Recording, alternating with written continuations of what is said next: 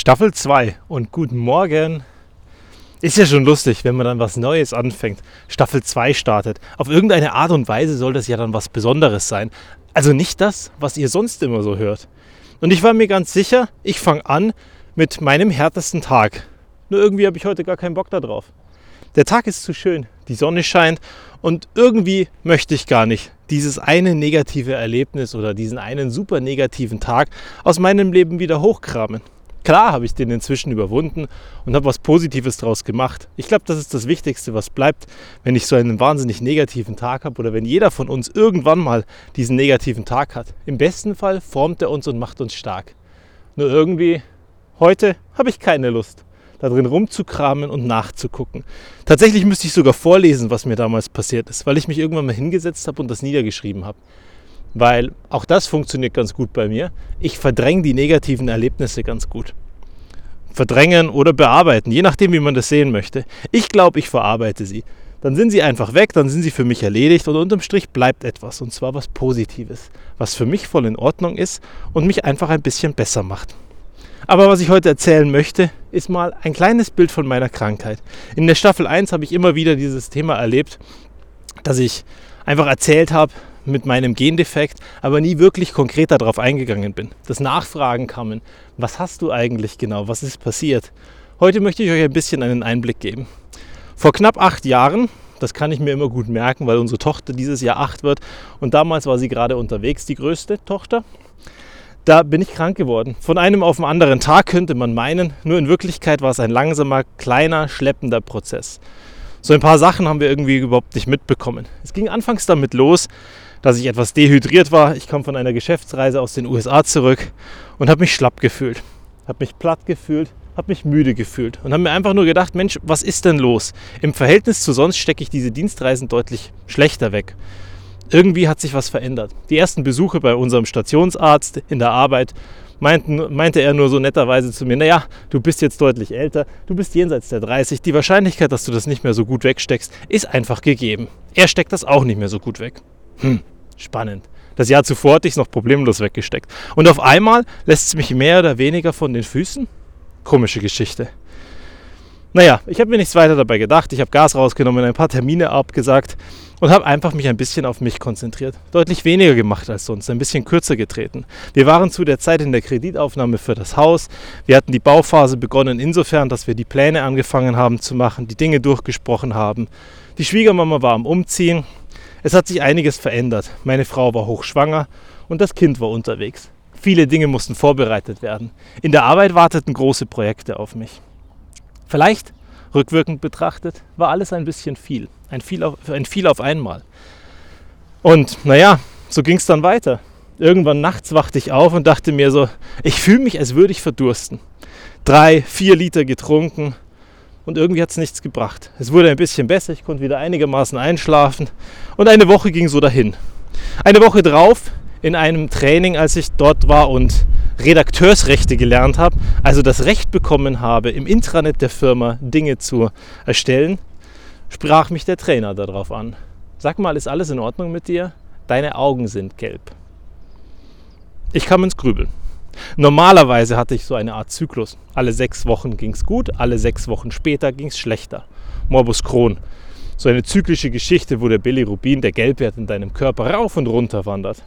Eigentlich nichts, was mich beunruhigt hat. In Kombination mit dem ewigen Abgeschlagen und müde sein, hat es mich dann doch ein bisschen zum Denken gebracht. Ich habe mich im Spiegel angeguckt und dachte mir, naja, vielleicht hat er doch irgendwie recht. Auf irgendeine Art und Weise sieht das nicht so optimal aus im Vergleich zu sonst. Normalerweise geht es auch deutlich schneller weg. Also erneut zum Arzt. Blutwerte nehmen. Als er mit den Blutwerten wiederkam, hat er mich von oben bis unten angeguckt. Wieder der gleiche Arzt, wieder dieser sympathische Kerl, über den ich heute noch dankbar bin, weil er inzwischen ein Chiropraktiker ist und mir letztens erst den Rücken gerade gerichtet hat und mich mehr oder weniger gerettet hat, bevor ein Osteopath dann weitergearbeitet hat. Und guckt mich von oben bis unten an, wahnsinnig besorgt. Und sagt zu mir, ich habe deine Werte dabei. Hast du das gesehen? Lass uns das mal durchgehen. Und er zeigt mir die Entzündungswerte in meinem Körper, er zeigt mir die Leberwerte in meinem Körper und alle Werte sind katastrophal. Sein Kommentar war, weißt du, deine Werte sind so schlecht, als wärst du 20 Jahre lang massiver Alkoholiker. Ich sehe da aber einen Kerl, bei dem ich nicht glaube, dass es so ist. Ich kann dir aber auch nicht sagen, was los ist mit dir. Das Einzige, was ich dir sagen kann, ist, dass du jetzt ins Klinikum gehst. Ich habe ihn angeschaut und gesagt, naja, okay, verstehe ich soweit. Also ich soll jetzt ins Klinikum. Auf welcher Station soll ich mich denn vorstellen? Und wie dringend ist es denn? Er guckt mich kopfschüttelnd fassungslos an und sagt, Missverständnis, du gehst jetzt auf die Notaufnahme. Das hat mich aus den Füßen geholt. Ich dachte mir, was ist denn jetzt los? Eigentlich geht es mir doch gut. Ich kann Auto fahren, soweit ist alles in Ordnung. Ein bisschen matt und abgeschlagen fühle ich mich. Ja, die Augen sind gelb, mehr aber nicht. Also ins Klinikum.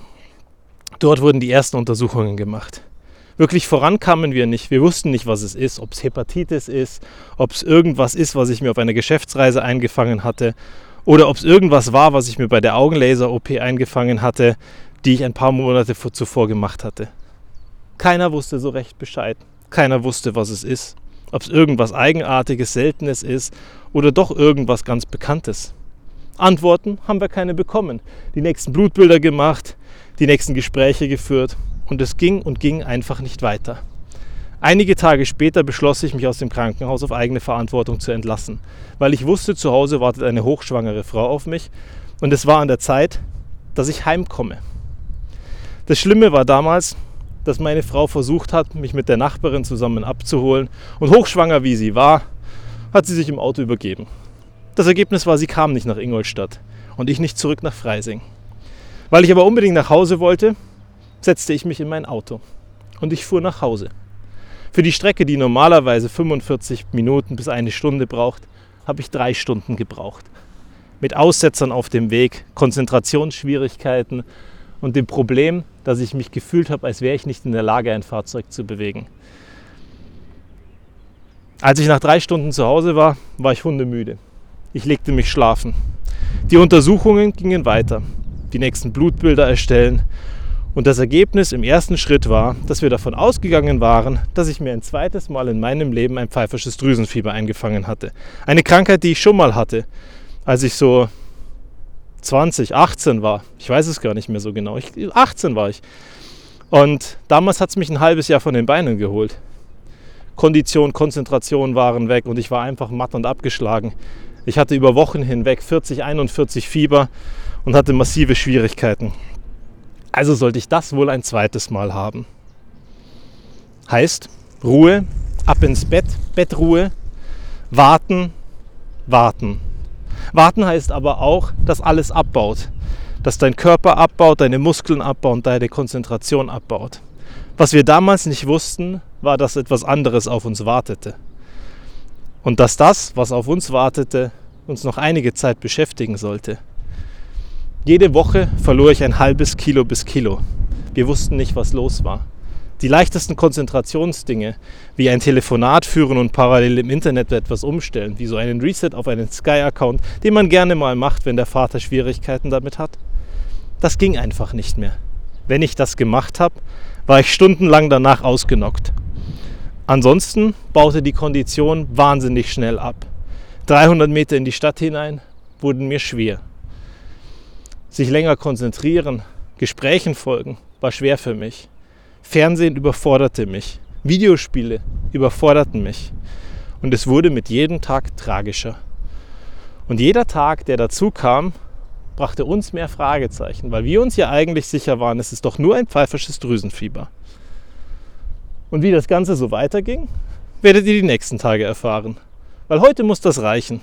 Und heute kann ich dir eins mitgeben, egal wie tragisch es ist, behalte deinen Kämpfergeist, sei zuversichtlich und glaub dran, dass du heilen können wirst. Und gib dir den Raum dafür, den du brauchst, weil es gibt Gründe, warum dich Krankheiten einholen. Oft verstehen wir die nicht und manchmal geht es auch schlecht aus. Nur eins wird bleiben, die Zuversicht, dass es danach besser wird.